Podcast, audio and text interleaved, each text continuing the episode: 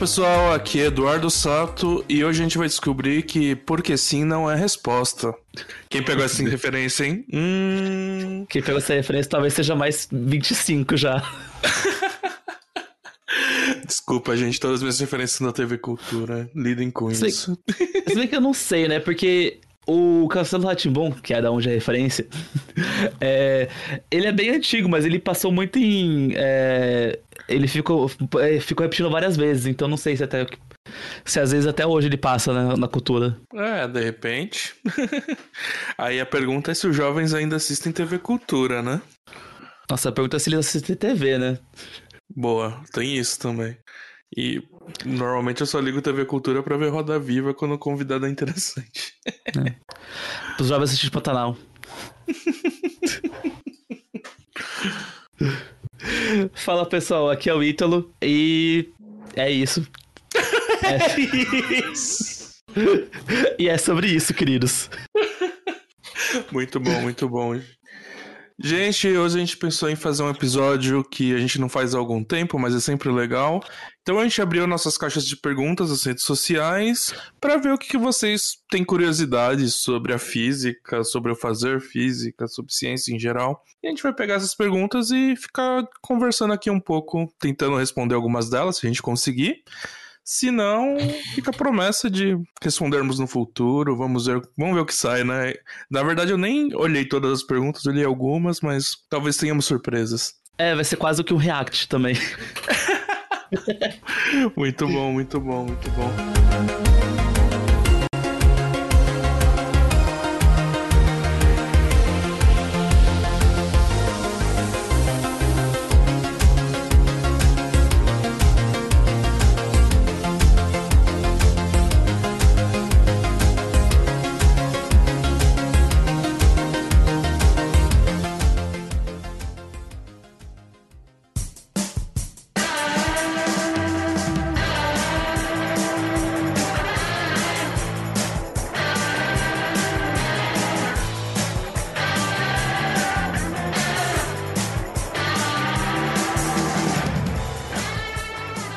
E aí, a gente começa onde? Twitter, Instagram?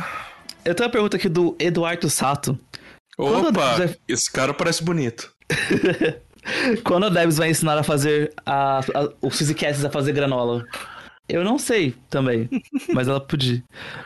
mas ela podia ensinar a gente a fazer. Não é? Ficou a promessa numa live perdida aí.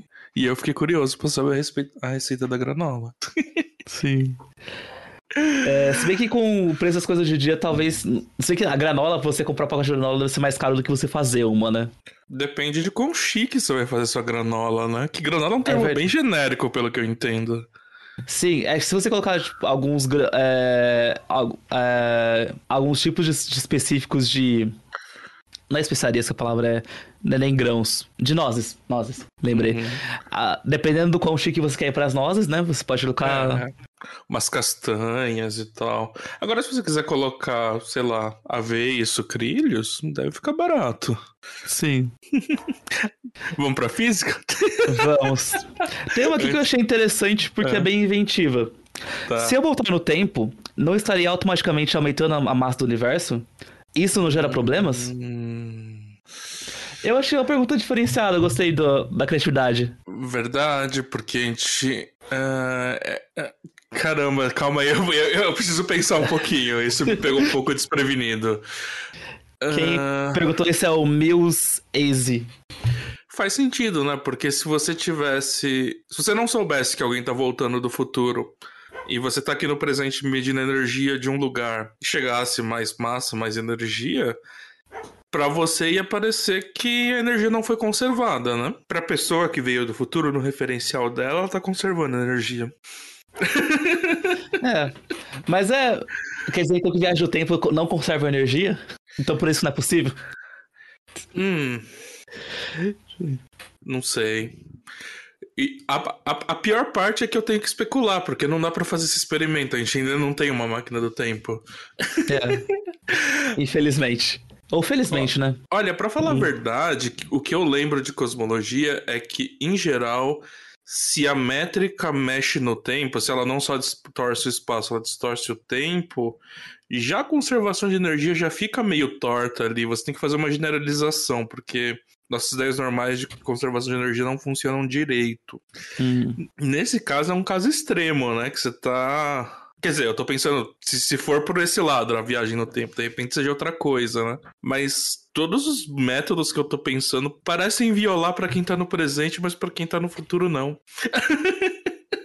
e eu não É. consigo explicar isso, porque é, você tá tirando energia de algum lugar? Tá, do futuro. E aí, a, a- ah, eu falo. E também não tem a questão de que se você for. Que se você pensar assim que uma viagem de tempo você foi e voltou pro mesmo lugar, no referencial de- do seu futuro você conservou mesmo assim, no tempo e espaço. É. Então, o, que- o que talvez esteja acontecendo, que tá quebrando a minha cabeça, é que localmente não tem conservação de energia, mas talvez globalmente tenha. Porque no futuro também vai parecer que desapareceu energia. Sim. Ah, então talvez você tenha que considerar o seu sistema não só uma região do espaço, mas uma região do espaço-tempo. Ah, aí realmente fica. cons- Aí conserva realmente Aí assim. conserva. Na história do universo tá conservando energia ainda. Mas assim, tô roubando, tô generalizando pra caramba, o que significa conservar energia. Mas dá pra salvar. E assim, se alguém me falasse que dá pra fazer viagem no tempo, eu iria por esse caminho, pra tentar construir uma teoria que explique isso. Mas. Ah, eu co- eu comprei a, a resposta. Pra mim faz sentido você considerar quatro dimensões. na- em quatro dimensões você conserva. É, então, mas assim, mesmo físicos, eles gostam que a conservação de energia seja local, né? Que já, já houveram algumas teorias que falavam que localmente não se conservam, mas globalmente sim. Mas é difícil justificar isso, né? Porque você tem que enviar informação, né, da perda ou da criação de energia para que globalmente isso se mantenha constante, né? Então, É. roubei aqui, mas eu, eu vou dizer que conserva num, num sentido muito amplo e generalista, assim. Mas só fazendo experimento, gente. Então, pro, pro nosso colega que perguntou, é, manda pra, pra nossa caixa postal a sua máquina do tempo. e aí a gente testa, faz uns calorímetros lá. A a Mônica que manja disso. Próxima pergunta? Pode ser. é, o que uma pessoa que tá terminando o curso de física deve saber pra virar um físico teórico? Esse é uma pergunta do E. Felipe Torres. Hum, tá terminando, É seria você. o último semestre? De- deve ser, tipo, pelo, talvez último ano. Uhum. Tá. É, o que, que você precisa saber? Hum, deixa eu pensar aqui um pouco, de forma não geral e não só pegar minha experiência pessoal. Apontar Ah. um lápis. Isso, sabe que o, que o meu ex-orientador falava isso, né? Porque eu fiz uma IC primeiro na instrumentação, né? Que era voltada para experimental. Aí depois eu troquei, fui, fui fazer física teórica. Ele falava, ah, cansou de apertar parafuso e foi apontar lápis. Olha, assim, é bom que você tenha tido, assim, prestado atenção nas aulas, né? Principalmente nas partes de matemática e. Assim, é legal que quando você esteja fazendo as matérias, mesmo na física, você tente entender, a, tipo, a construção matemática da teoria, porque tá se construindo um modelo daquela forma e não de outra. Tentar demonstrar as coisas, eu acho que é uma coisa interessante, porque na demonstração você ganha intuição de como criar modelo, eu acho isso interessante.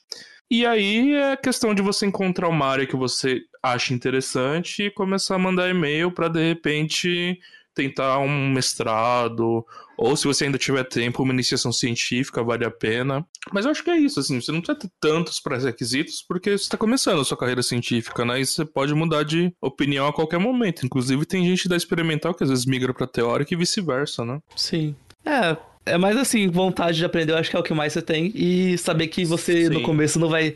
Isso isso eu não sou teórico, mas assim, é meio que verdade pra várias coisas. Você vai, não vai. Você aprender muita coisa nova porque é muito diferente entre você fazer matérias e fazer coisas de pesquisa. Uhum. E assim, não precisa. Não, não fique na sua cabeça que você precisa saber tudo, tá? Ah, tem coisas que eu aprendi, sei lá, no terceiro semestre que eu não lembrava, mas assim, eu, eu, eu lembrava o nome. E o nome é o suficiente pra você ir atrás do livro e aprender de novo, sabe? Então, pelo menos lembrar o nome das coisas é interessante, mas você nunca vai lembrar tudo. Ah, então, esse caso é, é até legal, assim. É, probabilidade eu acho que a gente faz no terceiro semestre lá na Unicamp. E tem É, uma acho- coisa que o pessoal não dá muita bola, que é fundadora de momento. Que é umas coisas assim meio. Eles te explicam, te dão uns exercícios ali, mas parece que você nunca mais vai ver. Passei a graduação toda sem ver depois, passei o mestrado. Cheguei no doutorado, essa porcaria apareceu de novo para mim lá para analisar momentos de fluido e tal. Tipo, equação de bolsa, blá blá blá. Aí eu tive que. Ah, eu revisitei os livros e tá bom, né? A gente vai pra frente. Quando você precisa da ferramenta, você vai lá e aprende, né? É, acho que é meio que. De maneira geral, meio que isso, né?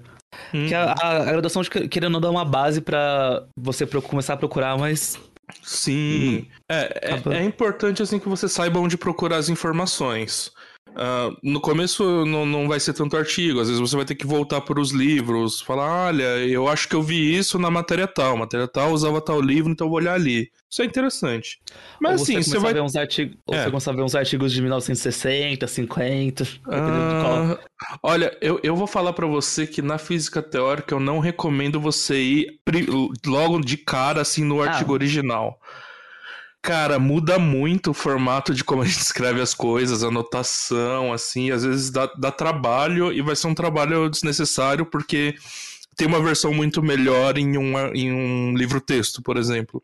Essa uh, é verdade. Uma uma coisa que eu gostava muito, assim, quando eu tava no começo, lá, no, no começo do meu mestrado, era ler teses e dissertações. Porque as Boa. pessoas escrevem muito bem, assim, elas estrincham muito bem o que elas precisam ali, tipo, tem a parte de metodologia, né? Só que na a metodologia da, da, da física teórica é demonstrar a equação, mostrar como funciona o modelo, assim.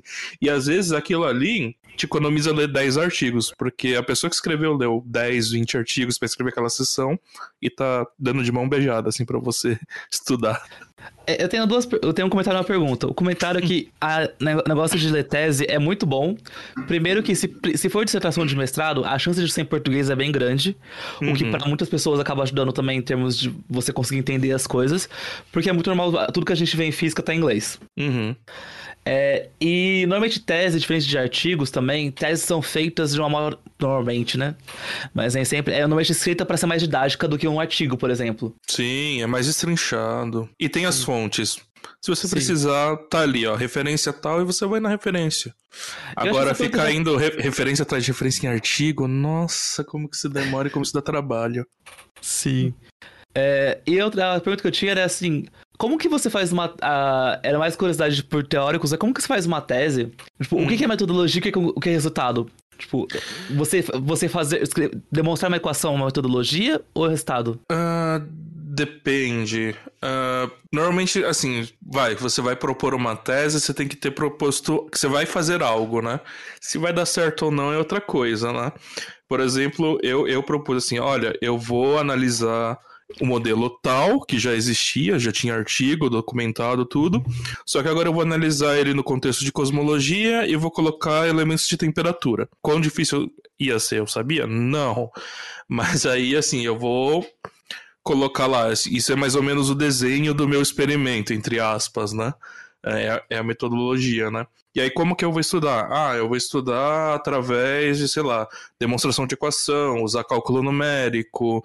Então, isso daí é meio que metodologia, né? Ah, eu usei esse programa que pode ser encontrado neste repositório e esse tipo de coisa. Resultado é resultado mesmo. Olha, eu coloquei esses limites, então, assim, se o modelo funciona, você tem que encontrar você tem que conseguir detectar nesse experimento tal sinal. Ou assim, é, com os dados que a gente tem atualmente, a gente consegue falar que a partícula que eu propus tem massa menor que tanto. Então, assim, normalmente você coloca alguma coisa assim. Ou você consegue falar assim: olha, essas são as condições para esse modelo explicar alguma coisa. Você tem que diferenciar o que você está propondo do modelo atual. Eu acho que isso é o mais importante numa tese teórica. Assim, qual é a diferença do seu modelo e o modelo que existe? Ah, legal. Bom saber, então. Interessante saber. é, bom, mais uma pergunta. É, pensamento, barra, o ato de pensar, tem massa? A pergunta hum... da Detone. Quer arriscar essa? Assim, é uma coisa mais bio biologia do que de física, mas assim, Sim. antes de você pensar, é sinapse, né? Que sinapse é quando você tem a comunicação entre neurônios, que uhum. normalmente acontece com trocas de é, só de potássio, se eu não me engano. Hum. Que a região da sinapse é onde acontece essa troca. Que é Mas... que você muda, muda o potencial. Você muda o potencial pelas trocas de, de, de sais. Eu posso falar muita bobagem, seus biólogos, desculpa. Mas a ideia é que o ato de pensar é por neurônios que, e isso acontece quando você tem sinapses. Uhum. Então, sim, porque tá acontecendo uma reação química barra biológica para você pensar. Uhum. Ali, é, é, o que carrega informação? É alguma carga? É luz? Você sabe? Eu acho é alguma carga, que é essa, essa mudança de potencial que acaba causando formação. Uhum. É, assim, ó, se a gente entendesse todos os detalhes, a gente conseguiria, pelo menos, fazer um cérebro bem rudimentar, de forma eletrônica ou de forma química. A gente não consegue imitar a vida nesse nível, não. Mas, é, tem que ter alguma coisa carregando informação, assim, pelo menos pra física, informação é um ente, né? É, é uma característica de ou de uma partícula, ou de um conjunto de partículas. Algo tem que carregar informação, seja um campo, se você pensar de forma clássica. Mas para física de partículas, tudo é partícula, inclusive as próprias interações. A partícula é campo, né? Então, sim, é. tem uma partícula. Assim, só que não é uma partícula só para o pensamento, sabe? É uma partícula que compõe o seu cérebro. Sim. Mas, nossa, que pergunta diferente, assim. A gente não costuma sim. pensar muito nessas coisas. É, essa aqui é uma pergunta que na verdade eu não sei, eu não sei, ou você hum. sabe.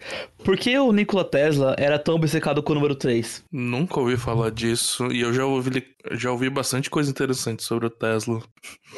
Agora, número 3? Caraca, eu vou, eu vou até jogar no Google. Caraca, tem uma entrada na enciclopédia britânica.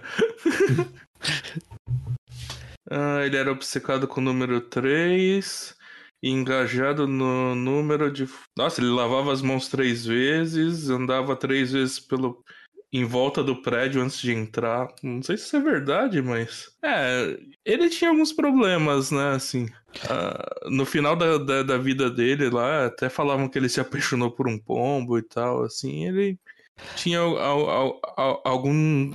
Não sei, né?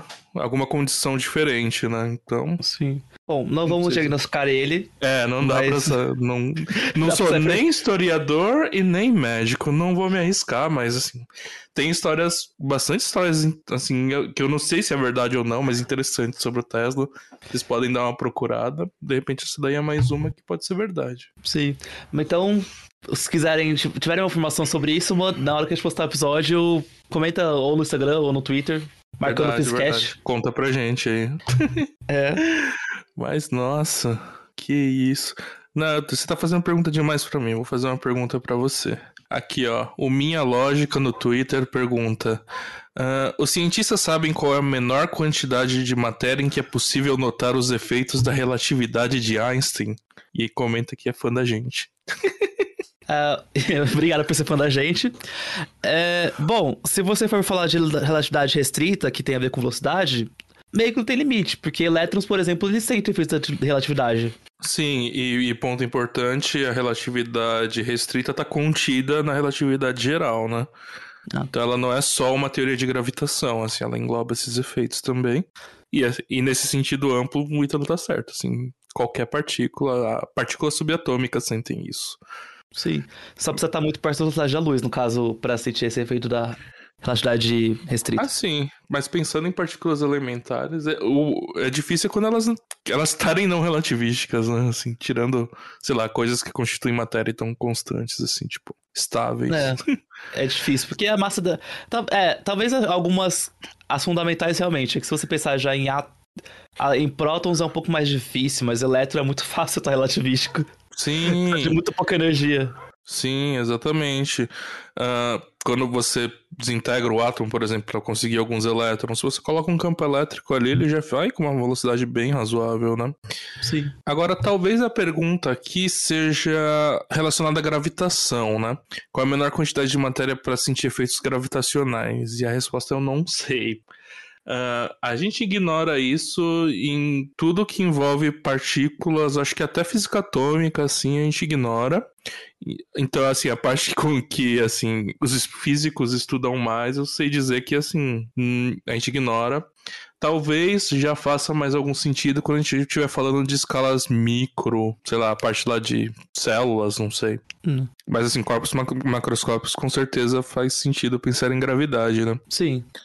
Que isso está muito relacionado com a massa do objeto e não só com a massa do objeto, quão fortes são as outras interações que esse corpo está sofrendo em relação à interação gravitacional. Então, às vezes até tem ali um, um, um, efeito, mas ele é tão pequeno que ele é desprezível.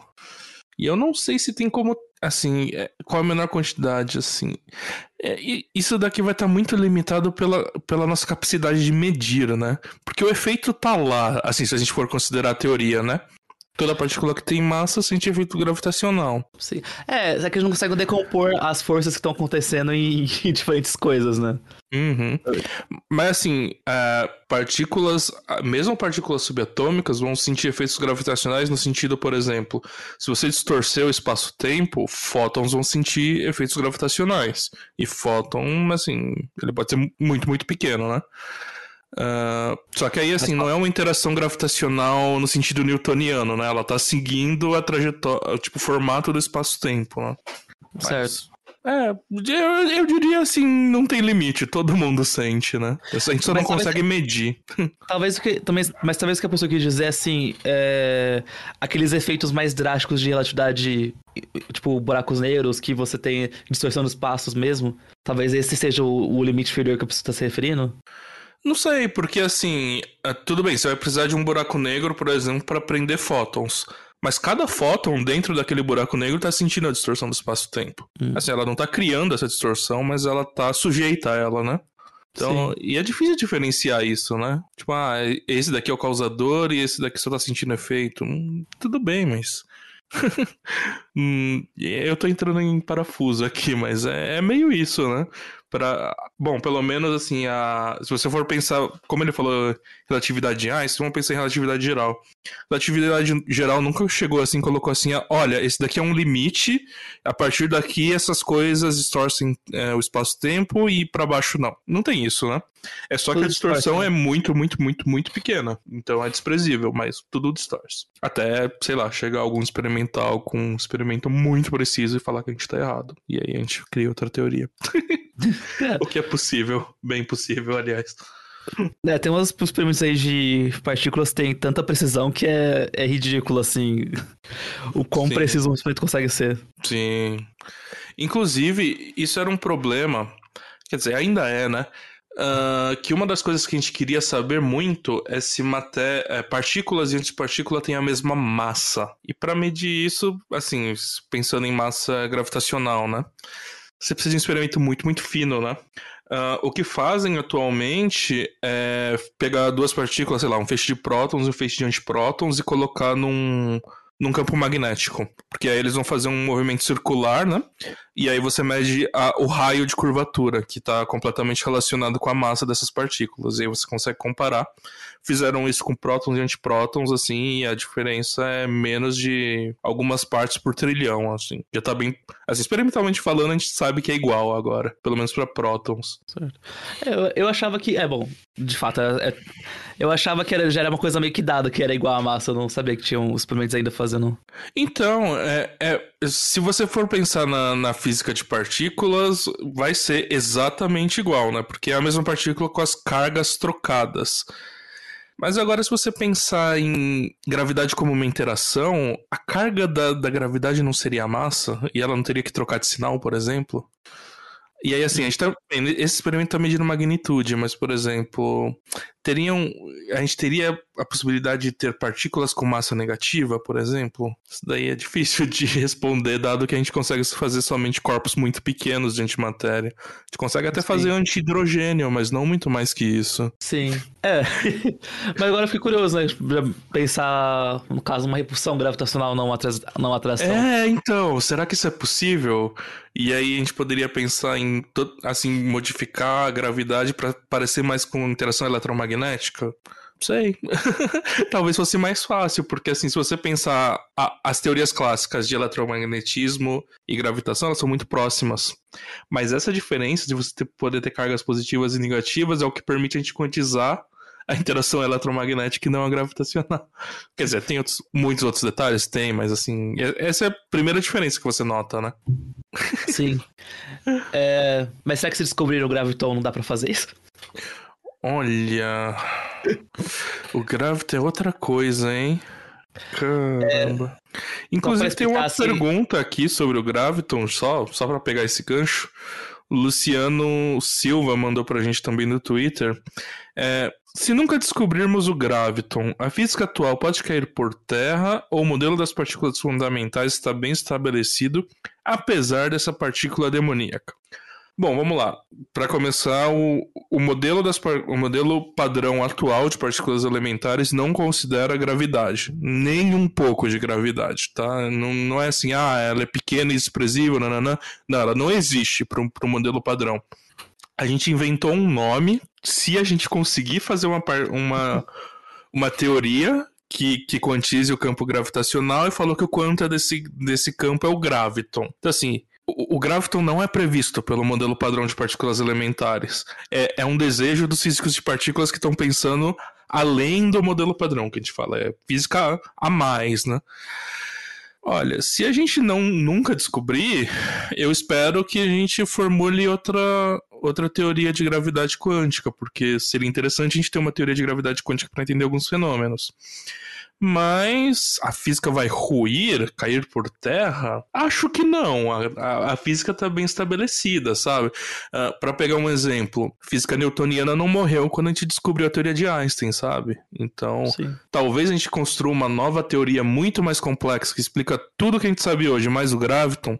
Talvez. Talvez ela seja muito diferente da teoria que a gente conhece hoje. Talvez provavelmente ela vai ser muito mais difícil de trabalhar também. Então, mesmo que ela exista, a gente ainda vai usar a teoria que a gente usa hoje. É, eu acho que na verdade o que mais o que causaria um impacto maior seria descobrir que existe o graviton, não o contrário, porque se não descobrir, só Sim. vai ficar do mesmo jeito. Se a gente descobrir o graviton, vai ser uma loucura, porque a gente não sabe como colocar o graviton na teoria. Todas as tentativas que a gente fez de quantizar o campo gravitacional geram infinitos, assim, geram resultados que não fazem sentido de forma alguma. E assim, os físicos já, já são meio. Já tem um jogo de cintura. Se aparece um infinito, mas é um infinito meio bobo, assim, meio que não olha para os dois lados antes de atravessar, a gente joga ele, ele para debaixo do tapete, tá bom. Assim, consegue continuar trabalhando com a teoria mesmo com aquele infinito. Gente sabe como lidar com isso. Mas os infinitos que aparecem em gravitação quântica, a gente não, não sabe ainda um procedimento matemático de como lidar com isso. Provavelmente está errado. Então.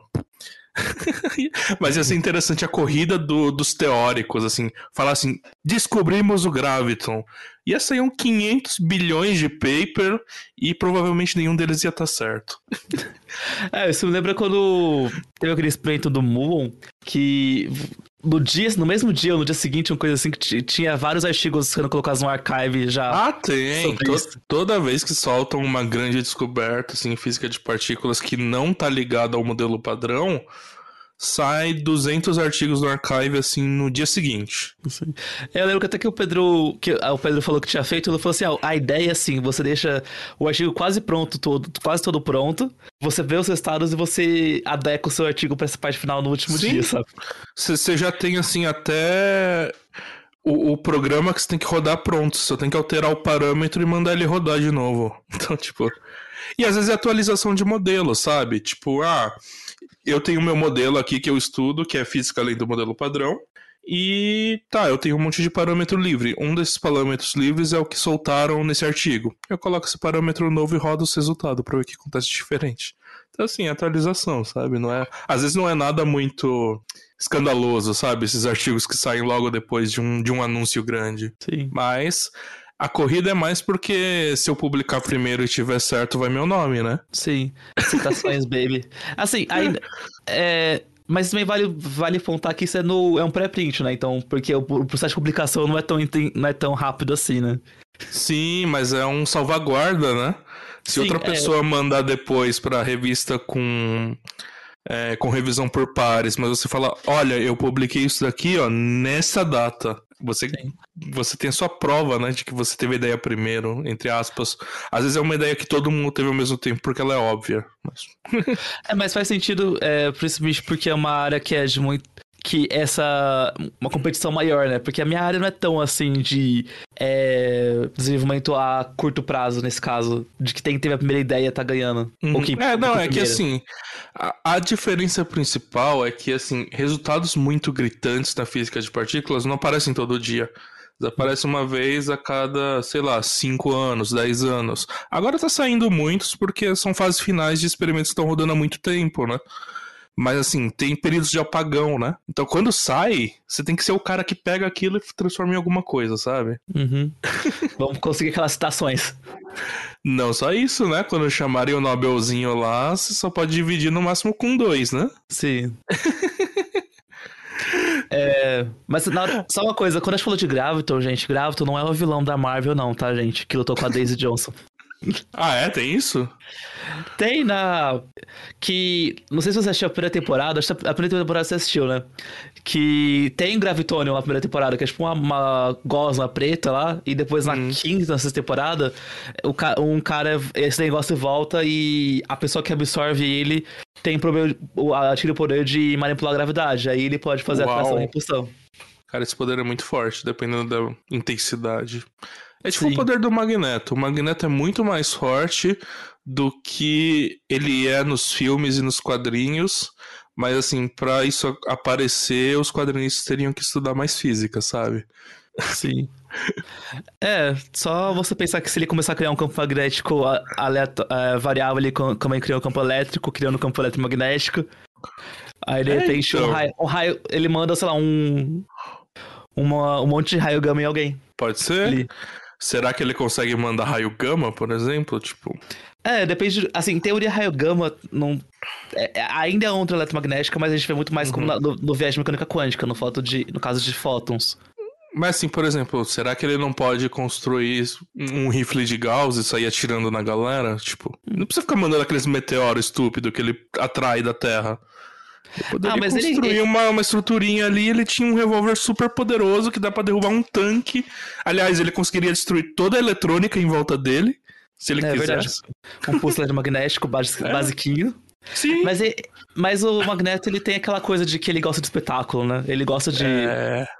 Sim, ele gosta de coisas grandes. Ele gosta de coisas grandes. As frases impactantes, né? Os peões vão na frente e tal. Então. Bom, tudo baseado nos, nos filmes, né? Faz tempo que eu, não, que eu leio o HQ, do Magne, HQ dos X-Men, então. É, então, assim, é, é, eu acho ele um pouco mais inteligente nas HQs. Eu também não li muitas, assim, mas eu gosto bastante de X-Men, assim.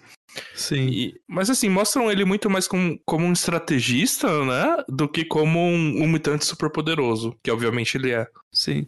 E também nas HQs eu sinto que o, o professor Xavier é muito mais vilanesco, sei lá. Ah, não, mas ele é, ele é um filho da puta. Nossa. tem, tem, um, tem umas fases darks do, do Saver. Sim. De qualquer forma, para o momento, momento Marvel. É isso, é isso. Entrando momento Marvel de novo, perguntaram aqui por que ainda não saiu o episódio sobre teoria das cordas?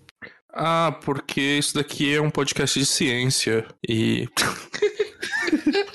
é que assim, normalmente a gente falava, ah, isso daqui é um podcast de física, né? Mas ultimamente a gente trazendo uns, um, uns convidados que são meio de beirada, né? Trouxe economista, trouxe pessoal da biologia e tal. Assim, mas é, ainda tem proximidade com a nossa. Não, brincadeira.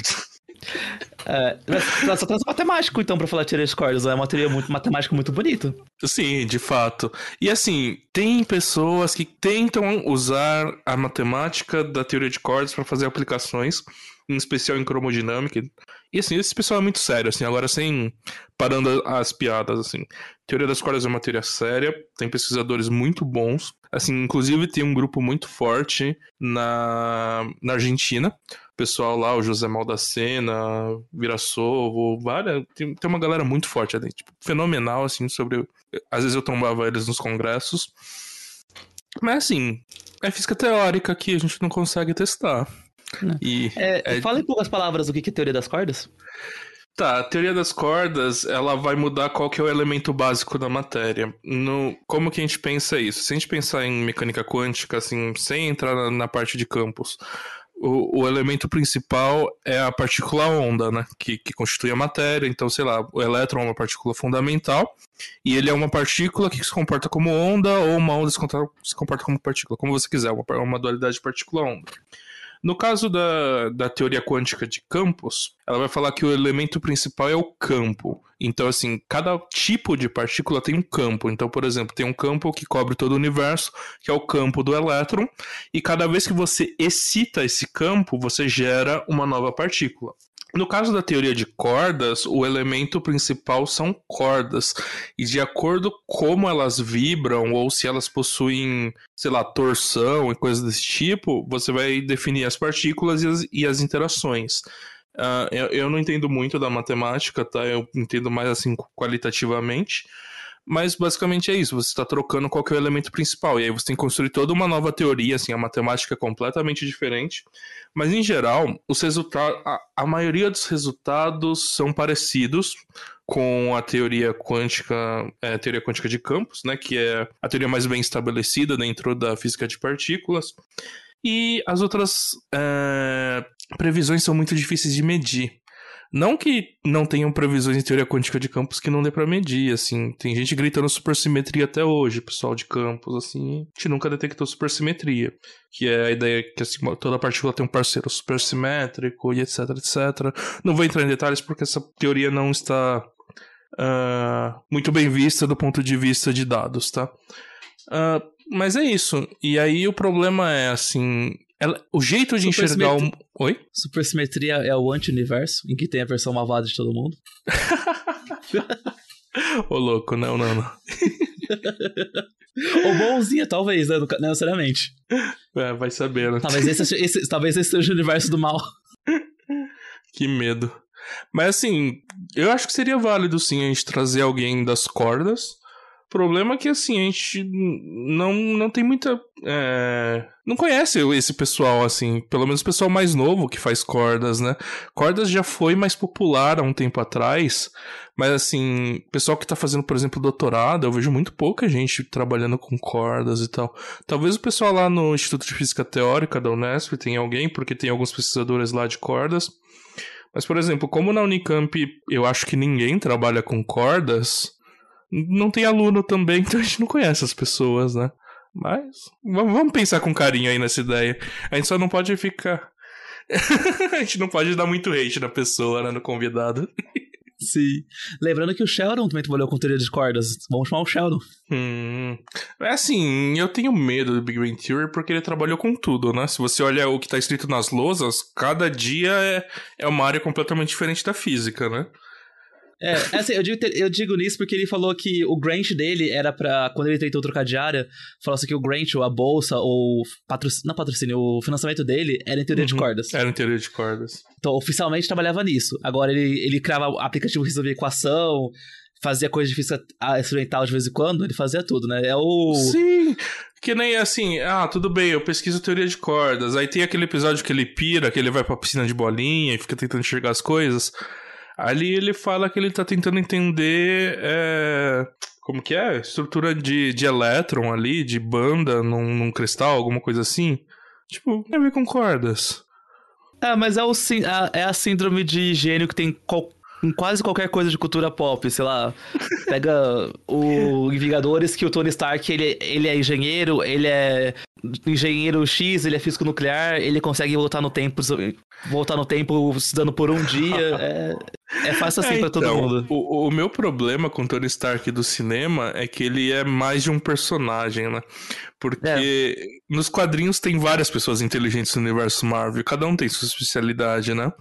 Como muitos desses personagens não existem no universo cinematográfico da Marvel, eles colocam o Tony Stark, porque ele tá ali, então ele virou Coringa. Qualquer... Sim, é, por exemplo, o, o Ultron, ele, nos quadrinhos, ele foi criado pelo Hank Pym, que é o Homem-Formiga. Não o, o, o Homem-Formiga que aparece nos filmes. O anterior. O mais, o mais velho é, lá. Mais velho. Sim. E você tem outras pessoas, por exemplo, o Fera é muito inteligente do, dos X-Men lá, que ele entende muito de genética. Você tem o Peter Parker, que é muito inteligente, não esse do cinema, né? Tem que ser o Peter Parker mais velho, né? Mas assim, ele é inteligente pra caramba. Tem o pessoal do, do Quarteto Fantástico, tipo. Dá pra dizer que o Fera é um fera nos genes? Mas o Peter Parker, ele, ele é inteligente também, ele vai pro MIT. Não mais, não esquece. Ops, spoiler. Não mais. Oh, oh, ele nem existe mais. spoiler. Nossa, desculpa, gente, se alguém não viu. Se, não viu, se você não viu o filme de dezembro até agora, então você não tá ligando muito pro spoiler, eu sinto muito. Será? O hype foi grande. Ah, eu acho que, tipo, se você não assistiu, tipo, na hora que tá no hype, é porque você não liga muito pra esses filmes. Às vezes você quer que saia nos meios legais que não sejam cinema. Ah, já saiu no streaming, é o único meio legal que saiu. Ah, já saiu no streaming? É, agora a janela, pra, a janela pra cinema pra streaming tá bem curtinha, acho que tá, tipo, Uau. dois meses, uma coisa assim. Não, tudo bem. Porque... Então, se já tá no. Já tá, no, sei lá, na Disney, então tá valendo. É. É porque agora o streaming é da Disney, né? Então meio que o. o... Uhum. É muito direto. Tipo, o The Batman já tá no HBO Max. Deixa eu fazer várias propagandas aqui. É. Eu, eu, fico falando assim, ah, você não tá muito ligando, mas eu ainda não vi Doutor Estranho e eu vou dar pescotapa em quem me der spoiler. Ah, mas assim, semana passada, né? É semana diferente. Passada. O Homem-Aranha Homem estreou em dezembro, já faz seis meses. tipo isso. Meu Deus, já faz Vamos... seis meses que começou o ano. Cinco é, meses, no caso. É, rapaz, tá, tá indo rápido, tá indo rápido. Vamos pra outra pergunta antes que a gente pire no universo Marvel Bora. aqui? Bora. Ah, vamos ver aqui. Tá, tem um que é mais tranquilinho aqui. O Vitor Abacate pergunta, não sei se esse é realmente o nome dele ou só o nome de Twitter. Uh, o conceito de dualidade particular-onda sempre causa confusão. Talvez seja interessante abordar ele. E aí, Ítalo? Bom, é, acho que tem episódios que a gente fala um pouco disso, vários episódios de Mecânica Quântica a gente fala, mas o conceito de dualidade particular-onda é que, dependendo da situação e dependendo do seu experimento, você tem os é, luz pode se comportar tanto como partículas como ondas. E a ideia é que não é uma coisa ou outra, ele é os dois e depende muito do viés que você fez o seu experimento. Uhum. É, o ponto é assim, ele sempre é os dois, mas às vezes é mais interessante pra gente descrever de uma forma ou de outra, né? Sim. Uh, então, sei lá, você quer pensar num efeito de difração, um efeito de interferência, que são efeitos clássicos de ondas. É muito mais fácil modelar ele como se ele fosse um objeto delocalizado, uma onda e tal. Mas assim, se você quiser usar tudo, dá trabalho, mas dá pra fazer. Você pode pensar, começar a pensar em pacote de onda. Não uma onda que cobre o espaço todo, mas uma onda ali que tá confinada num espaço ali e aquilo é sua partícula. Tem gente que faz isso, assim, mas não é muito minha praia. É, pra mim é quase que um threshold. Tipo, você tem um threshold, um limiar, desculpa. Hum. É, você às vezes está trabalhando com, como onda e chegou uma certa aplicação, por exemplo, no meu caso que é a interação da radiação com matéria, eu só vejo raio-x, que é luz, como partícula. Eu, todas, o formalismo que a gente usa é tudo em partícula mesmo que é experimento cômputo, é, efeito fotoelétrico, é tudo pensando em fótons com partículas, em luz com partículas. Fóton já é a partícula. é, tipo isso. Então a ideia é assim. Uh, dualidade particular, normalmente se fala, a gente fala desses experimentos clássicos, né? Acho que o experimento mais clássico que vem na cabeça de um estudante de física é o dupla fenda de Young mas, assim, basicamente o que mostra lá é que se você jogar um feixe de partículas, não necessariamente fótons, em, em duas frestas, o, o que vai aparecer atrás é um efeito como se ele tivesse passado pelas duas frestas, pelas duas fendas. E, assim, pensando como partícula, é difícil entender isso. Então a gente prefere falar que, aqui, que ali ele está se comportando como onda. Ok. Ou você pode ampliar o seu conceito do que é uma partícula, né? Partículas não são uma bolinha de gude microscópica, saca? Então, vai, vai mudando o que você chama de partícula, o que você chama de onda, conforme a sua área de, de é, expertise. Eu esqueci a palavra em português. De. De. Sua especialização? Sua especialização, exato. Mas assim, é tudo partícula. Bom, eu sou físico de partículas, é tudo partícula. E partículas se comportam como onda. onda é um objeto matemático. Onda é uma coisa que é deslocalizada, que se propaga no espaço, que pode ter efeitos como aqueles que vocês talvez já ouviram falar, reflexão, interferência, difração, etc, etc, etc. Mas onda é um conceito matemático e é só como a partícula se comporta nesses casos. Puxei bem pro meu lado, né? Puxa, mas eu acho uma ótima resposta. Partícula não é muito bem definido, né? Assim, se você falar assim, ah, partícula é que nem uma bola de bilhar que transfere momento, que faz isso, que faz aquilo. Eu nunca vi uma definição não. de partícula. Eu sei definir onda matematicamente. Partícula eu não sei. Partícula é, é o que eu estiver estudando.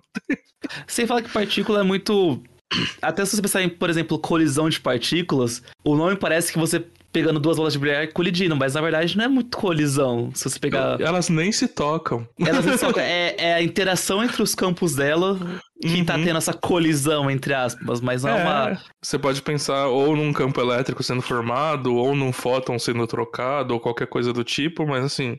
Elas ainda vão estar a uma certa distância. Uma vê a outra, fala, não gosto de vocês, repele ou se atrai, ou sei lá. Mas... que, que, que no final é uma partícula? Se você for pensar que partícula é uma bola de bilhar, nada no mundo microscópico se comporta como uma bola de bilhar. Então, assim, você não chamaria isso de.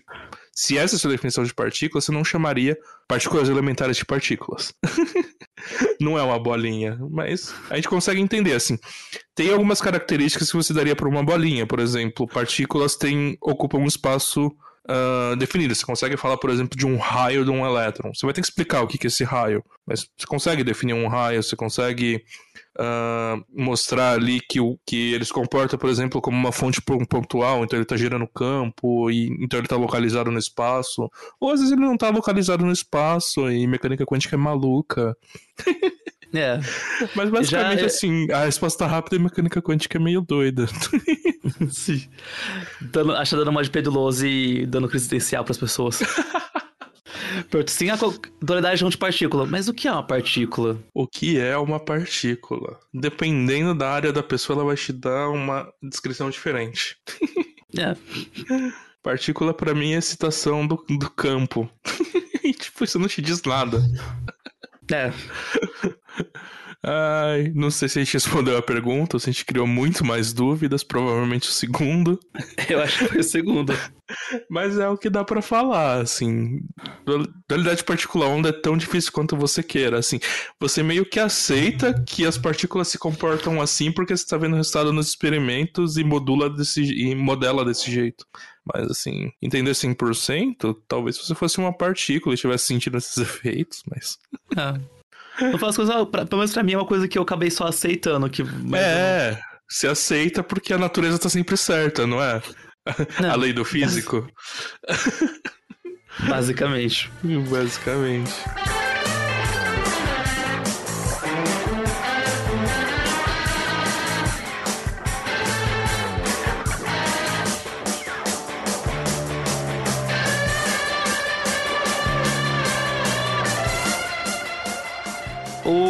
Contador I, o contador L, hum. perguntou: existe o centro do universo?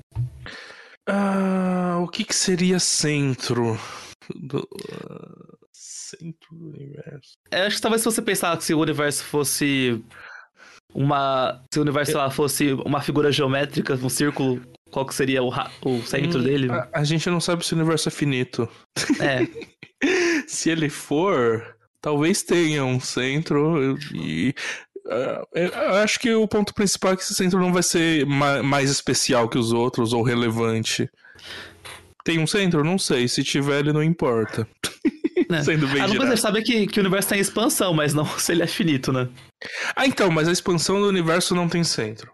A okay. expansão entre dois pontos é sempre igual, independente de onde eles estejam no espaço. Ah, interessante. Bem.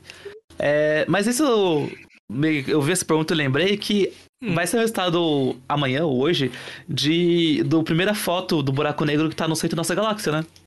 Então, é, uh, o rumor é que seja isso, né? A gente não tem certeza que eles vão soltar. Eles só falaram que vão anunciar alguma coisa grande e é um anúncio feito pelo Event Horizon Telescope, que foi o mesmo que lançou a foto do M87. Então, vamos ver. Assim, falaram que tem a ver com a nossa galáxia, então a gente espera que seja a foto do Sagitário usar. Se vai ser ou não, a gente só vai descobrir amanhã. Então fiquem ligados. No caso, vocês já vão ter é, descoberto. Vocês já viram, né? porque esse episódio é segunda-feira. É isso. Mas conta pra gente se aconteceu ou não. Exato, e fala o que você via... achou, né? E se vocês viajarem no futuro, pra, pra esse ponto no, no passado, vê se você conservou massa ou não. É verdade. E energia. E energia. O que é a mesma coisa. Justo, justo, justo. hum. Tem outra aqui, ó. Nossa, essa daqui é interessante. Eu posso ficar um tempo nela se eu quiser. o Eduardo Walter, meu colega, um abraço, Eduardo. Ele perguntou se há alguma compatibilidade com a teoria quântica de campos e os espaços-tempos curvos. Tá bom. Uh, sim, existe um ramo da física que chama teoria quântica de, de campos em espaços curvos. É até difícil falar, eu tive que dar uma pausinha. Ou TQC EC, sei lá, talvez seria essa a sigla. Porque o, seguinte, a gente não consegue quantizar a gravidade. Ou seja, a gente não consegue fazer uma teoria quântica da gravidade, falar, olha, a gravidade é dada porque partículas estão interagindo, trocando essa partícula, e tem o campo dessa partícula, e a interação ocorre por causa desses acoplamentos, isso, isso, isso. Tipo, uma descrição tradicional de física quântica. A gente não tem isso. O que a gente pode fazer é trabalhar com teorias que a gente chama de semiclássicas. Uh, e às vezes até teorias quânticas colocando uh, coisas meio ad hoc. Então o que, que a gente vai fazer? O que, que é uma teoria semiclássica? É quando você pega uma teoria quântica e coloca elementos de uma teoria clássica ali, sem explicar meio de onde eles vêm. Eles existem e eles estão ali. Então você pode colocar, por exemplo, partículas para interagirem num espaço curvo. Isso dá para fazer. Algumas pessoas trabalhavam com isso. O Hawking chegou a trabalhar um pouquinho com isso no final da carreira. Uh, é uma teoria super complicada. Eu olhei uh, alguns textos introdutórios e falei, não é para mim. Uh, mas dá para fazer. Assim, você vai ter que entender tanto da parte de relatividade geral quanto da parte de física de partículas e mais umas coisas matemáticas a mais, assim, que meio que permitem você unir essas coisas. Dá para fazer. Uh, se os resultados são confiáveis, aí você tem que perguntar para alguém da área, porque eu não sei. Eu sei que algumas coisas você consegue prever que você não preveria. Por exemplo, radiação Hawking é algo que você pode prever uh, usando esse tipo de teoria, né? Uh, mas em geral, assim, tem pouquíssimas aplicações porque você tem que pensar em um sistema de física de partículas que você tem que olhar no nível de física de partículas, ou seja, descrever, sei lá, um quark, um elétron, alguma coisa assim, e que é, a deformação do espaço-tempo é, é, é grande o suficiente para fazer diferença nas interações ou no comportamento geral das partículas. Mas sim, é uma área que existe e tem gente que estuda. eu, não tenho Bom, nada, eu... eu não tenho nada a acrescentar. Eu estudava uma outra área, assim, que também não tem muitas aplicações e também tem uma matemática difícil, que era a teoria quântica de campos em temperaturas finitas. Que é outra coisa que física de partículas usualmente considera que você está fazendo todas as interações no vácuo, a temperatura zero. Mas isso faz sentido, porque assim, temperatura é um conceito macroscópico, né? Que significa a energia cinética média das partículas que compõem o ambiente. Então, física de partículas, você está interagindo duas partículas. Naquele espaço de reação, tem vácuo, não tem banho térmico. Então, ok. É isso que faz a maioria dos físicos de partículas. Agora, para mim, que estudava universo, uh, é, é um banho térmico muito agitado. Então, ele é, esse banho térmico vai afetar como as partículas se encontram. Uh, efetivamente, é como se elas tivessem massa diferente do que elas usualmente têm. Assim, você está afetando a dinâmica até elas interagirem. É interessante, assim, muda algumas características, assim. Mas é o que você consegue fazer nesse caso, como você trabalhando com física estatística, com termodinâmica, é estudar comportamento médio. Porque, assim, ainda se você for lá no micro, micro, micro, as partículas estão interagindo, sei lá, duas a duas, três a três, e não tem banho térmico. Mas, assim, o efeito macro, por exemplo, ah, como que está acontecendo a distribuição de energia nesse gás de partículas? Isso é afetado pela energia média das partículas. É bastante interessante. E eu quis falar da minha área, não tinha nada a ver com a pergunta. ah, mas acho... Não vejo nenhum problema nisso. Acho sempre bom trazer uma. falar o que você gosta. É, é que é, é, bem assim, assim, voltando até para aquela primeira pergunta lá de o que, que você tem que saber para ser um físico teórico, você tem que saber o que te chama atenção. E para mim o que me chamava atenção é o jeito que os físicos não consideram temperatura para nada. Aí eu falava assim, tudo bem, eu, eu concordo com vocês que nos, nos aceleradores não faz diferença. Mas e se eu for pro universo primordial? Não vai importar? Aí as pessoas faziam cara de não sei e eu fui fazer pesquisa, fazer umas contas. ai, ai. É, vamos ver outra pergunta aqui. É... Bom, essa aqui acho que no caso é uma pergunta que. Não lembro se eu fiz a pergunta já. Se é possível existir algo que esteja espacialmente além do universo em expansão. Bom, o universo é infinito, então acho que não. Não, não necessariamente ele é infinito. A gente não sabe. Não necessariamente. Certo. Uh, mas o que, que, seria estar fora do universo? Se uma coisa existe, ela não tá por definição dentro do universo? A pocket, uma dimensão de bolsa ah, fora do universo. Só se você tivesse assim, ah, sei lá, isso é o universo, e aí tem uma região de nada, não é nem vácuo, é nada, não tem espaço-tempo nessa região, e aí depois você tem uma outra região de espaço-tempo, um universo à parte. Talvez seria isso? É, eu não conheço uma parece teoria que considere isso. isso. Que é o quê? Parece episódio de Family Guy isso. Family Guy? É. Que o Steel e o Brian, eles ficam para fora do espaço-tempo. Tipo, eles vão literalmente um quadro branco. Caraca. Um lugar que era tudo branco. E nesse quadro, ele detona a... Isso acontece porque a máquina de, a máquina de tempo dele quebra. Ele é uhum. transportado pra lá. E para voltar pro, pro universo, eles quebram a máquina e eles falam que a assinatura disso é a mesma assinatura do Big Bang. Então, eles estavam fora do espaço-tempo e eles causaram o Big Bang. Que medo. a ficção é bom que, que você colocar ali tá valendo, né? Sim. É, é, é, assim, tipo, como você consegue ter algo fora do espaço-tempo, né? Que, tipo, Aliás, talvez o espaço-tempo seja maior que o universo. Assim, o ponto é, o que, a gente está considerando de universo? O universo é um lugar que você pode estar em uma porção de tempo? Se for isso, a gente está falando que os dois são iguais e, assim, tudo que... Tudo está no universo, né? Mas, assim, experimentalmente a gente não consegue ver nem nosso universo inteiro, que dirá fora dele. E, teoricamente... Eu tô, eu tô, não tô conseguindo pensar assim em teorias sérias que considerem coisas fora do universo. Tem algumas teorias assim que são bem não ortodoxas que consideram muitos universos. Uh, e aí, as, normalmente esses universos não tem nem conexão causal, ou se tem é muito baixa, coisa desse tipo. Mas isso não é estar tá fora do universo, é estar em outro universo, né? É. Sei lá. Talvez eu tenha viajado um pouco na pergunta. a pergunta já é um pouco viajada. Mas isso encaixa muito uma pergunta do Felipe WP. Hum. Por que a humanidade conhece mais o oceano do que o próprio. Conhece mais o universo do que o próprio oceano? Ah, eu já ouvi isso da galera da, da oceanografia. Eu não sei se eu concordo. assim, talvez assim, a gente conhece mais da Via Láctea do que do oceano, talvez seja mais preciso, né? Porque a gente conhece é. muito pouco do universo, né? Ou talvez assim, do sistema solar do que, a, do que o oceano, mas o universo é muita coisa. E o universo contém os oceanos. Eu diria que a gente conhece. Só se você pensar em, é, em energia escura e matéria escura, a gente não conhece nada. Já não conhece. Nada, nada. nada. Isso daí já, tipo, já matou uns 70 e poucos por cento? 80 e poucos? É, então. Assim, eu, eu entendo que isso é mais uma analogia para falar que a gente conhece muito pouco Uh, dos oceanos, tem partes que são muito de, de muito difícil acesso, uh, você não tem luz, você não tem. Você tem pressões altíssimas. E assim, eu entendo que tem dificuldades imensas para entender os detalhes do oceano, da formação deles e da fauna e flora que existe lá. Se eu concordo com essa frase, eu não sei.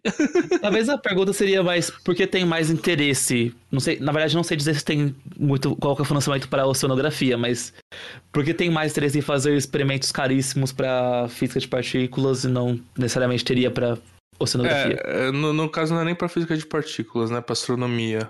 Astronomia, astronomia. Uh, e, e, nem astronomia, né? Para exploração espacial, vamos colocar bem claro. Olha, o que eu posso falar é que, assim, exploração espacial lá no começo vem muito da Guerra Fria, né? A ideia de eu posso mais que você. Olha isso aqui, eu vou chegar primeiro na eu vou chegar primeiro na órbita, eu vou chegar primeiro na Lua. Agora é quem chega primeiro em Marte. E outra coisa é que essa galera, assim, esses países que investem muito nisso, uh, principalmente os Estados Unidos, né? Eles têm uma cultura muito forte de dominar lugares, saca? Assim, quem chega primeiro toma os recursos para si, explora a população local. Então, assim, como não tem mais terra para descobrir no planeta Terra, a gente vai procurar territórios em outros lugares. Não tinha um maluco lá querendo minerar meteoro e os caralho? É, essa hum. galera é meio. Eles acham que eles são os próximos Pedro Álvares Cabral, sabe? É. Vai ver, tem alguém que tá alguém de Atlântida tá infiltrado em todos os governos do mundo e quando tem a votação para acontecer isso daí, eles falam assim, não.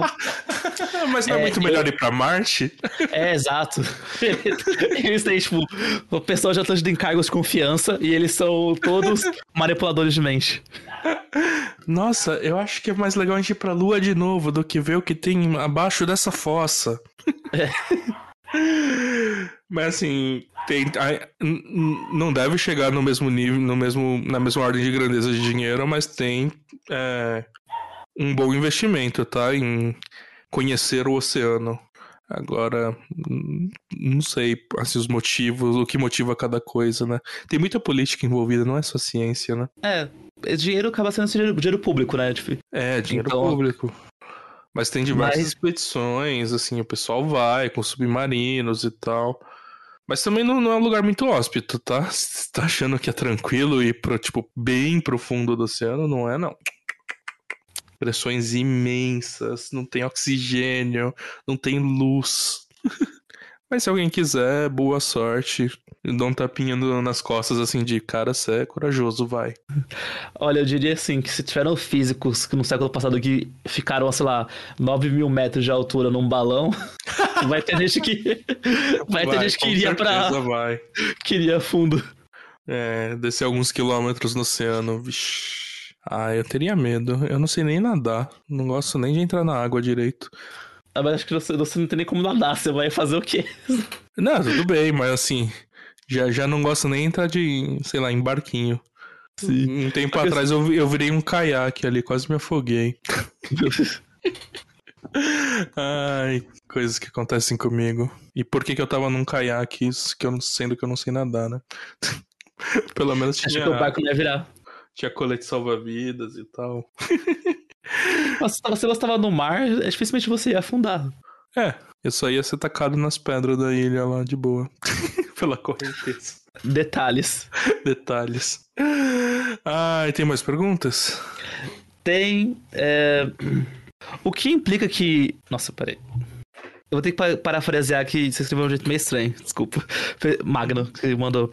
É, o que implica, na prática, que buracos de minhoca grandes não podem ser possíveis? Tipo, o que, que na prática tem como consequência disso? Uh, não existem buracos de minhoca que a gente possa observar no universo?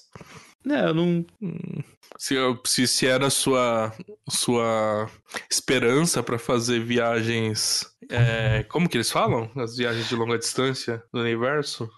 Tipo, se era essa Ué. esperança, assim, de sair do, do sistema solar, não vai ser por aí. Até mesmo que desse para fazer buraco de minhoca, você provavelmente ia ser esmagado. não é uma boa ideia, então. Mas como assim? Interstellar funcionou. Mas é o pessoal do futuro, né, que tá mandando tecnologia pra gente, então aí pode. Exato, eles estavam no buraco negro deles manipulando o espaço-tempo. Sério, toda a parte de Interstellar que vem depois do. Eu esqueci o nome do personagem principal, entrar no buraco negro, é viagem do, do Nolan. Assim, tem, tem, tem elementinhos de teoria de cordas ali? Tem. Porque uma das ideias de teoria das cordas é que você tem várias dimensões. E uh, eles tentam usar isso para explicar o seguinte: olha, a interação gravitacional é mais fraca do que outras interações, justamente porque ela atravessa dimensões. Então, meio que ela está vazando para outras dimensões e você vê o efeito líquido dela que é menor do que o das outras. Mas assim, completamente especulativo, né? Sim. Assim, é. você pode acreditar em tudo, até ele chegar no buraco negro depois. Cara, só senta e assiste ali, obra de arte, mas já não tem física mais lá. Ah, isso me. Isso, nem pela parte física, mas eu achei essa conveniência de roteiro muito ruim. Eu achei muito. Ah, eu achei uma, uma solução preguiçosa pro problema que ele criou que não conseguia resolver no, no roteiro. É, então, ele precisava acabar o filme, né? Acabou a é. verba, gastou muito antes na verba, com buraco negro e tal. Mas, é, Filme bonito, belíssimo. Belíssimo, tem muita física boa lá. Os consultores eram ótimos. O Kip Thorne ganhou Nobel, né? Tipo, porra. Sim. Mas também o consultor não quer dizer que ele é roteirista. Então, tipo, não necessariamente eles pegaram todos Exato. os. Todos os conselhos e, e, todas as coisas que eles falaram e, e levaram ao pé da letra. Uhum.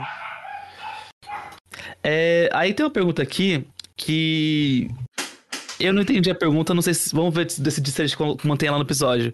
Uhum. Eu não entendi como funciona o psi na mecânica quântica. Eu imagino que ele tá falando psi é a função de onda. Função de onda? É... Bom, a gente já falou sobre ela em alguns episódios, no, no, no episódio introdutório de mecânica quântica, principalmente.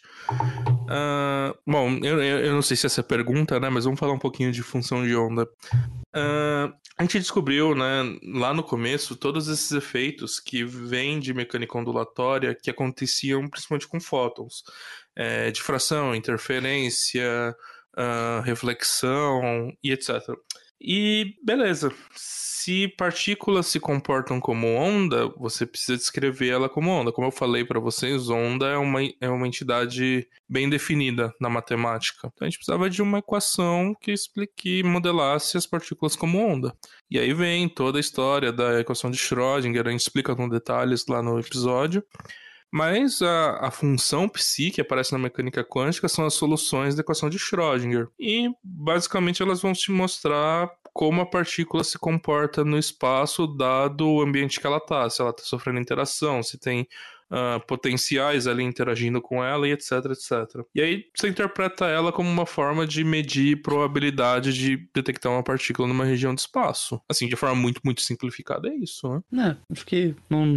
Eu só fiquei meio... alguma coisa aí, mas é... É, que assim, psi é uma letra, né? Agora, o psi da mecânica quântica é, normalmente é usado para falar de função de onda, né? É, normalmente é a expressão que a gente usa.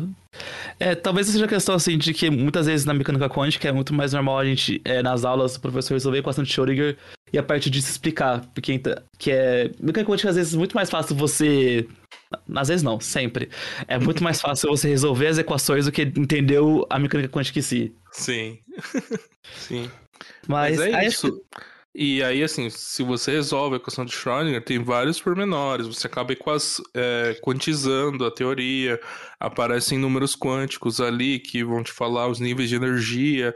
Assim, tem muita informação que você consegue tirar da função de onda. Ela é o elemento, o elemento principal, como eu falei, da, da mecânica quântica tradicional. Uh, mas é isso, assim, é uma ferramenta matemática que a gente usa para descrever as partículas. É, e aqui a última pergunta do Fernando Maffa é catástrofe, catástrofe do ultravioleta. Poderia explicar melhor? Vejo muito o como, mas pouco o porquê. Nos vídeos de vestibular. Nossa, tem, tem catástrofe do ultravioleta no vídeo de vestibular? Acho que Adoraria que explicassem todo. Adoraria que se explicassem todo o conceito, o contexto e conceito. Valeu. Manda bala aí, tu. Bom, é, a menos que seja muito enganado, ele tá dizendo de radiação de corpo negro, né? Isso, isso. É, é tá, lei é... de highlight jeans, né? Isso. É, radiação de corpo negro. Bom, um corpo negro é um corpo que emite radiação sem absorver. Se eu, né, não estou errado na definição. Uhum. É, e assim, ele tem esse nome, mas ele não necessariamente é um. É, é, o Sol é, um, é, uma, é uma aproximação de corpo negro. Ele. Uhum. É, nós podemos ser uma bem, entre aspas. É, não muito boa, mas é uma aproximação. Não, mas boa, porque a gente absorve muito, mas assim, o Sol acho que é um exemplo melhor. Talvez assim, uma lâmpada incandescente. É, uma definição bem melhor. Uhum. E o Sol, a, aí sem radiação de corpo negro, que ela tem um espectro, que ela tem. Se você fizer um gráfico da intensidade da luz em função do comando de onda, tem um gráfico dessa intensidade. E Uh, teve um, tinha um problema que acontecia no, quando você estava explicando essa radiação de corpo negro usando uma equação de. Ah, como que é o nome? Highlight Jeans. Highlight Jeans, é. é. Que ela funcionava muito bem para frequências baixas e, no, no caso, é, micro-ondas, no visível. Só que, de repente, no ultravioleta, ela não funcionava mais. Ela explodi, a equação explodia, ela ia para infinito, mas os experimentos ela não, ia, não, não tinha esse comportamento. Ela tinha um comportamento que parecia mais... que dependia do corpo negro, mas parecia mais uma... Um, a função sino, ou a gaussiana. Uhum. É, e assim, o importante é que assim, essa, essa equação de highlight jeans sai da teoria do eletromagnetismo clássico, que era uma das teorias mais bem estabelecidas na, na época da física, assim, tudo que a gente tinha era eletromagnetismo, assim, conseguia explicar muito bem vários fenômenos. E emissão de luz é um efeito eletromagnético, né? Então a gente está tentando, o que a gente está tentando mapear é, quais são os, os comprimentos de, cor, de onda, ou seja, quais são as cores da luz emitida por um corpo que está quente. Assim, quente pensa numa temperatura bem alta, tipo uma lâmpada incandescente, que é, sei lá, 3000 Kelvin e acima, né? Sim. E tinha esse problema, assim, você faz a, a, a conforme você muda a temperatura, muda o formato da curva. Mas essa teoria sempre ia prever uh, uma divergência ali, um negócio que ia pro infinito, que não fazia sentido. Assim, o que basicamente ela tava falando é que ia emitir pra caramba no ultravioleta, assim, tipo, infinito no, ultravioleta. Não faz nem sentido isso, essa previsão. É, eu queria falar que assim, conforme você aumentando a temperatura, você emite luz infinita praticamente. É, então, tipo, é, caramba. Você emite raio-x infinito, raio, é, raio gama infinito, porque o que tem de frequências maiores que ultravioleta, raio-x, raio gama. Uhum. E aí você Isso daí assim... era um escândalo pra época. Puta que pariu. É, tipo, eletromagnetismo assim, tá falhando. Oh, pô, pode falar. É, pode falar. É. Que a ideia é meio que isso, que, que a catástrofe é. A teoria que era muito, mais ace... muito bem aceita não, não explicava isso. Aí era mais sentido de catástrofe, não necessariamente uma catástrofe no sentido é, vida real, no caso, não. É, foi que é vida real, mas é assim. Mas não foi uma catástrofe, tipo um, um terremoto, sabe? É, ou você pode pensar que, assim, seria uma catástrofe se isso acontecesse, porque você ia emitir um monte de ultravioleta que não faz sentido. Todos os objetos iam perder energia muito rápido. Porque se tá emitindo essa energia, você tem que conservar energia, né? Então os corpos Sim. iam esfriar muito rápido, tipo, sei lá. Não faz sentido nenhum, assim, essa previsão. E aí acabou, quem acabou explicando isso daí foi o. O. Não, não pensando em Bohr, mas não é o Bohr, é o. É o Planck. É o Planck, que tem a constante de Planck, a constante de Planck saiu disso. Uhum. É, e, e aí... Isso daí foi... Oi. Eu ia falar que isso daí é um dos primeiros requisitos de você fazer quantizações. Isso. Um dos primeiros passos, na verdade, você fazer quantizações para explicar teorias. Sim. E aí foi. Bom, quem ouve a gente sabe que é o famoso. Um dos famosos migués né, da física. Que o Planck chegou e falou assim: olha, não é assim. Mas o que, que acontece se eu considerasse que a energia é emitida em pacotinhos? Ao invés de um fluxo contínuo. E aí ele fez a matemática lá, ele imaginou uma caixa preta que você joga fótons nela, ela fica rebatendo ali até ser emitida e tal. Uh, e esse modelo bem simples conseguia explicar. Ele não sofria do problema da catástrofe do ultravioleta e explicava os dados experimentais. Ele mostrava uma curva ali que mostrava, é, com bastante pre precisão, quais seriam os comprimentos de onda emitida e qual a intensidade, né? Que é a famosa lei de Planck. Uh, na verdade, a lei de Planck é a quantização, né? E aí você tem essa curva, né, da, da radiação de corpo negro. E é um, um, dos primeiros indícios de mecânica quântica, né? Assim, que daí Sim. foi só bom, né? É, que foi até o. Acho que foi naquele finalzinho do século XIX, início do século XX, que começou a surgir bastante coisa, assim, que a mecânica clássica não conseguia explicar. É, as, como que é as nuvens do Lord Kelvin lá? É. Era essa e o experimento de Michelson Morley. Uma deu origem à relatividade restrita, outra deu origem à mecânica quântica. Olha só, física tava quase resolvida, galera. Basicão. Basicão. Mas é isso. Uh, e, e é, é, muito engraçado, assim, o Planck falando: olha, isso daqui é só uma ideia, é só uma, um negócio meio ad hoc que eu tô colocando aqui para conseguir modelar. Mas teorias melhores virão. Explicarão isso de forma correta. É meio que o Bohr fez também, né, pro átomo de Bohr. É, sim, sim. Porque Era o átomo... muito isso. Eles estavam meio desesperados, né? Tipo, ah, os dados não estão batendo, cara. vamos, é vamos pensar isso. na coisa mais louca que a gente consegue fazer aqui. Fizeram um brainstorm lá, igual a agência de publicidade, assim, fizeram um brainstorm assim. Se fizer assim, não sei, tenta aí. e dava certo. Assim, não, ideias melhores virão. E nunca vieram as ideias melhores. É isso aí mesmo, a mecânica, a, a natureza é estranha. Sim. Ah, o de Bohr é muito engraçado porque o de Bohr realmente ele falou assim: ah, eu não sei porque isso acontece, mas tá aí que o átomo de Bohr para se classificar é quando ele introduziu a, quantificação, a quantificação de, das camadas do átomo, ou das, a, Ou no caso dele, é com, não era meio que camadas, era as órbitas dos elétrons. É, Que ele, momento angular, né? isso, que ele falou assim que os elétrons podem estar em órbitas específicas, e essas órbitas específicas são quantizadas E pelo momento assim, angular. olha, ideia estranhona, mas eu prevejo todas as séries espectrais do hidrogênio. E, tipo, Sim. Porra, era uma cacetada, não, porque tinha série de Balmer, série de não sei quem, série de... Eu não lembro o nome das séries. Eu Eu só lembro de Balmer da. É, ah, só lembro só de Balmer que é a mais famosinha, que é, que É é, mais famosinha. que é a partir do, do estado fundamental, né? É, exato.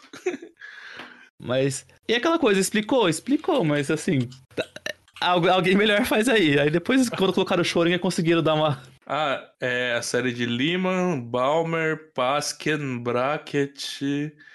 Um dia eu vi isso no livro e eu não me importei muito. Aí Funzi e depois Hum, Humphreys. Nossa, essa daqui eu nunca nem tinha ouvido falar o nome. Uma coisa certa no meio do, dessa quantificação dele é que ele falou que o, momento angular é n vezes a constante de Planck. Por quê? Uhum. Porque deu certo. Porque deu certo.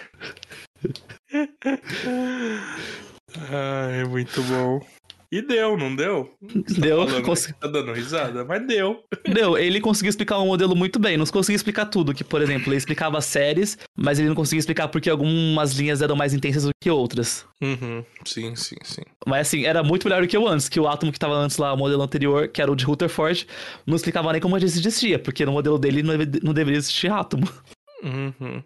Gente, assim, se vocês estão estudando quântica agora ou vão estudar no futuro e parecer estranho, parecer umas ideias meio tiradas da cartola, muitas delas são. Essa galera ficava batendo boca em congresso por anos até isso daí ser bem estabelecido. Mas assim, é o que a gente falou, assim, no final a natureza ganha. Um modelo que descrever mais fenômenos e não prever nada estranho, nada errado, sobrevive. E foram esses que sobreviveram. É. Culpem a natureza. Culpa é a natureza. E aí depois vai a gente, mas a gente tá dando interpretação em cima da matemática, assim. A natureza é o que ela é. Sim. Ai. Bom, acabaram as perguntas da Ah. aqui. Nossa, teve bastante coisa interessante até. E eu dei umas Sim. viajadas também, porque, porque não, né? Quando a gente não faz isso. Demais. Mas teve algumas perguntas muito criativas. muito- Vocês são muito criativos de pensar coisas que eu nem imaginava. Sim, nossa. E aí, e aí você fica meio. é, ah, ganhando tempo pra pensar. Sim, nossa, essa de se eu voltar no tempo vai ter conservação de massa realmente é uma.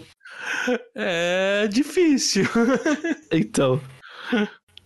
Outra Essa coisa realmente- é, você vai voltar no tempo de maneira contínua ou você vai surgir, assim, você tava lá no futuro e volta pro passado, assim, plim, teletransporte. Ou ser uma coisa meio Star Trek que você vai se materializando. É, então.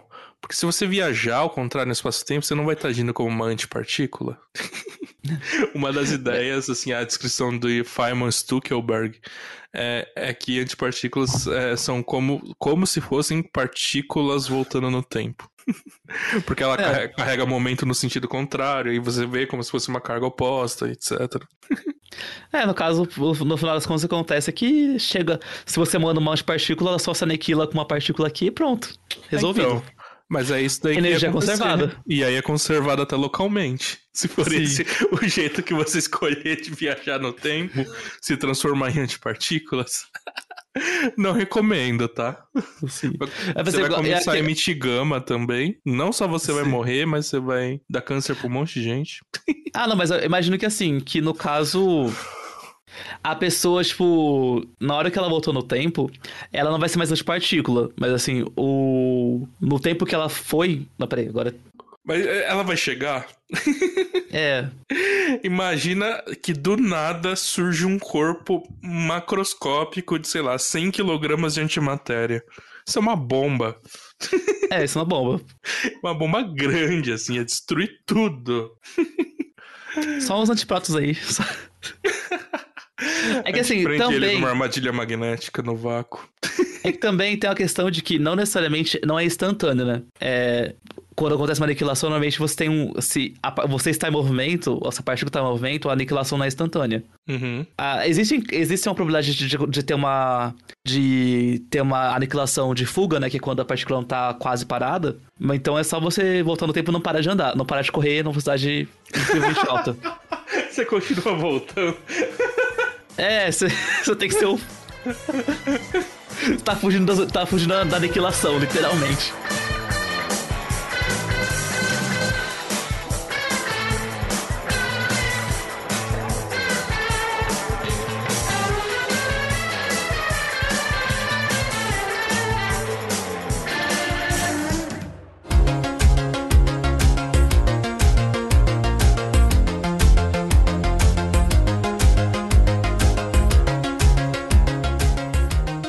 Isso, gente. Foi um episódio um pouco mais leve aqui pra gente tentar responder algumas perguntas. E outras a gente não conseguiu responder, mas a gente deu o nosso pitaco aqui, porque isso é o que a gente faz. Se Exato. vocês tiverem mais dúvidas, vão, mandem mensagem pra gente, a gente adora interagir. Vai lá no nosso Twitter, no nosso Instagram, Physicast, no Twitter, ah, no Instagram é Physicast também, é Physicast.oficial, É fiscais.oficial no Instagram. Physicast.oficial. Nosso e-mail também, physicast.oficial.gmail.com. Ah, e se você gosta da gente, do nosso projeto, considere se tornar um apoiador no Catarse, catarse.me barra Physicast. Seu apoio é muito importante para manter nosso projeto. E no mais é isso, gente. A gente se vê no próximo episódio. Até mais. Até mais. Tchau, tchau, gente. Tchau.